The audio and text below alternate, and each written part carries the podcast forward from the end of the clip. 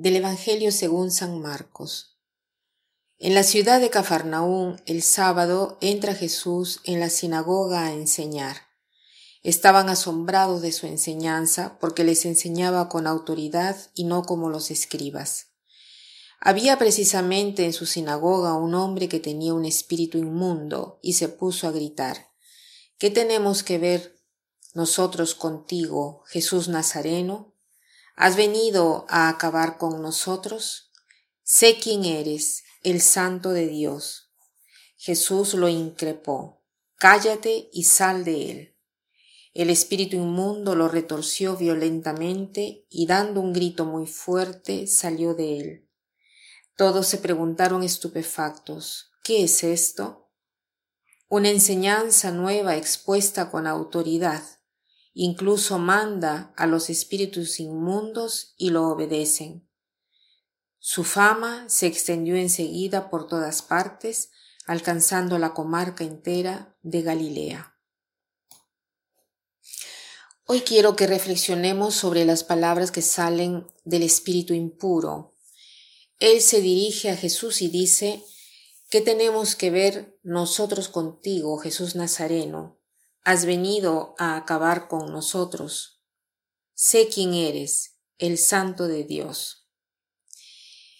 Este espíritu impuro dice una verdad, reconoce la verdadera identidad de Jesús al decir tú eres el santo de Dios.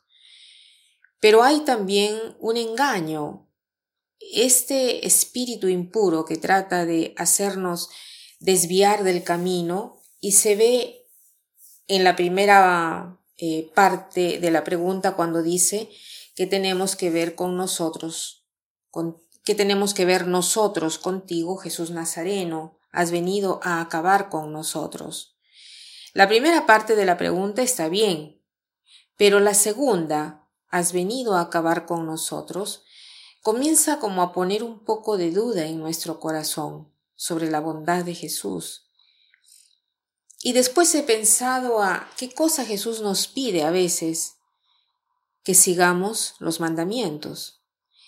Él da tantos mandamientos durante su ministerio, por ejemplo, nos dice de no juzgar, de perdonar, de amar al Señor y también a nuestro prójimo, nos dice de dar de comer al hambriento, nos dice de ir por todo el mundo a proclamar el Evangelio, nos dice de orar, de entrar en nuestro cuarto y orar al Padre en secreto. Y al final de su ministerio, en la última cena, da otro mandamiento que es el de amar como Él nos ha amado. Viendo estos mandamientos nos damos cuenta de qué cosa quiere de nosotros Jesús Nazareno. Tenemos dos posibilidades para reaccionar.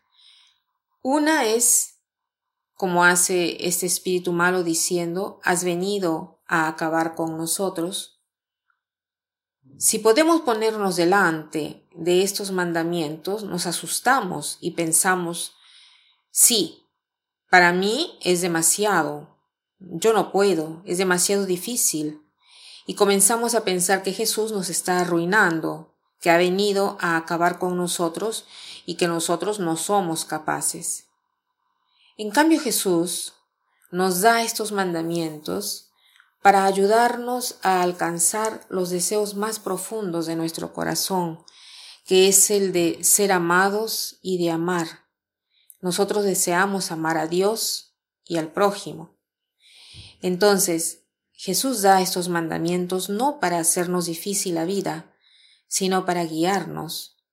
Así vemos si somos capaces de cumplir este deseo tan grande en nuestro corazón. El Señor es muy paciente, Él sabe que, que no somos capaces de hacer todo rápido, por eso nos guía en nuestra vida muy lentamente, con una purificación que nos va liberando para poder seguir estos mandamientos y poder amar. Como propósito podríamos pensar a algunos, algún mandamiento que Jesús da en los evangelios, uno que, que sea difícil para nosotros aceptar. Pero ¿qué hacemos?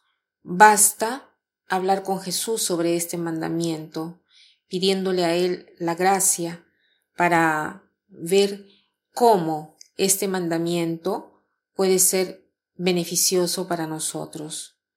Y para terminar, quiero citar una frase de Santa Teresita que dice así.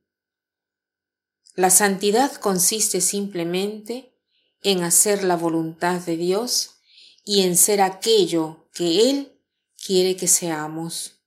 Que pasen un buen día.